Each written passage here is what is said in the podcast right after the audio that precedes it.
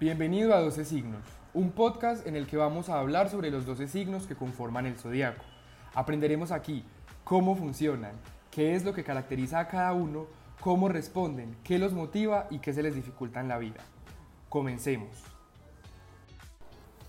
Bueno, esta semana vamos a hablar del signo más amigable de todo el zodiaco, es decir, el mejor amigo que puedas tener, Sagitario. Elemento fuego, cualidad mutable, color violeta, regente Júpiter, el planeta de la fortuna. Rango de nacimiento noviembre 22 a diciembre 21. Fortalezas, generoso, idealista y tiene un gran sentido del humor. Debilidades, promete más de lo que puede ofrecer, muy impaciente y dirá cualquier cosa sin importar lo poco diplomática que sea. A Sagitario le gusta la libertad, los viajes, la filosofía y estar al aire libre. Y le disgusta la gente aferrada, las limitaciones, las teorías no respaldadas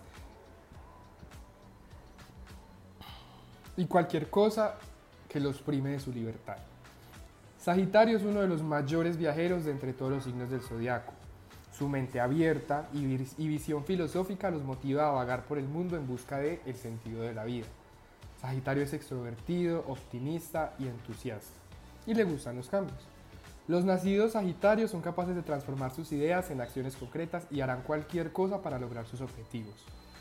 Al igual que los otros signos de fuego, Sagitario necesita estar constantemente en contacto con el mundo para poder experimentar lo más posible.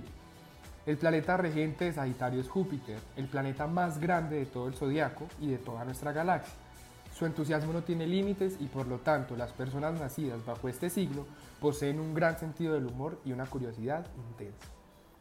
La libertad es su mayor tesoro, porque solo siendo libres pueden viajar y explorar diferentes culturas y filosofías. Debido a su honestidad, Sagitario suele ser impaciente y falto de tacto cuando tiene que decir o hacer algo, por lo que le es simplemente debe aprender, por lo que simplemente debe aprender a expresarse de una manera que sea tolerante y socialmente aceptable, ya que los nacidos bajo este signo no cuentan con este filtro a la hora de decir lo que piensan. Gracias por escuchar este podcast, por llegar hasta acá.